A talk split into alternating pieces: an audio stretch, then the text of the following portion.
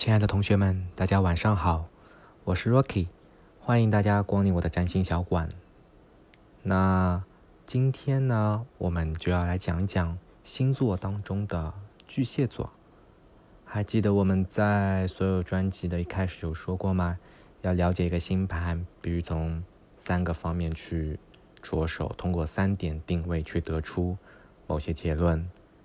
那除了星座之外，还还有行星和宫位。那星座呢？它其实就是一个身份牌，每个人呢都可能拥有不同的星座。好，那今天我们来看一下巨蟹，它代表的是哪一种类型的身份？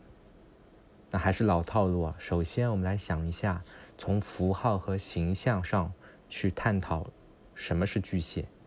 说到巨蟹啊，那和现在金秋十月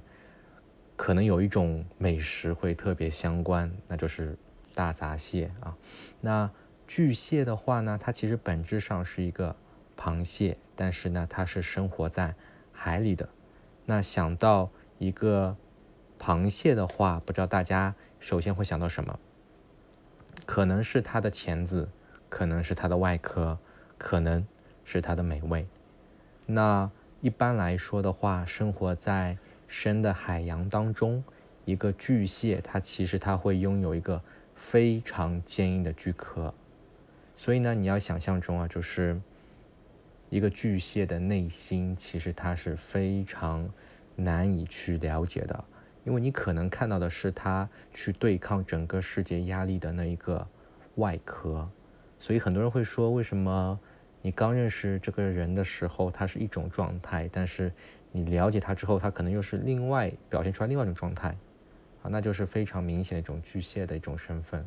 他会抗拒压力于外，但是一旦你突破之后呢，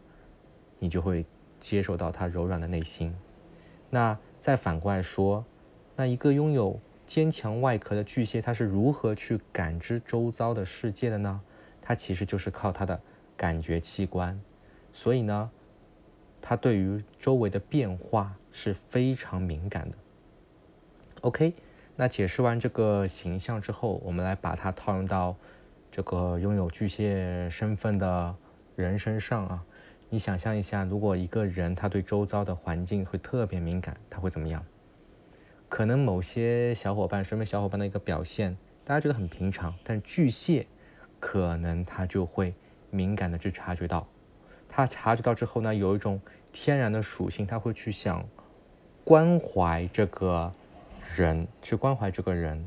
所以呢，会就有些人会说，为什么巨蟹会去对周围的人都会非常的暖啊，像当妈的一样，像一个母亲一样去关怀别人，因为他会真的是感受到身边小伙伴们的一个变化，然后他会用一个面具，本身他会有个外壳，他会去。关心他们，这对他而言是非常自然的。所以呢，有句话说啊，就很我身边有个朋友一直跟我说，他说他经历过很多巨蟹的朋友，觉得巨蟹很容易就变得非常的渣，就他对你好的时候是真的非常的好，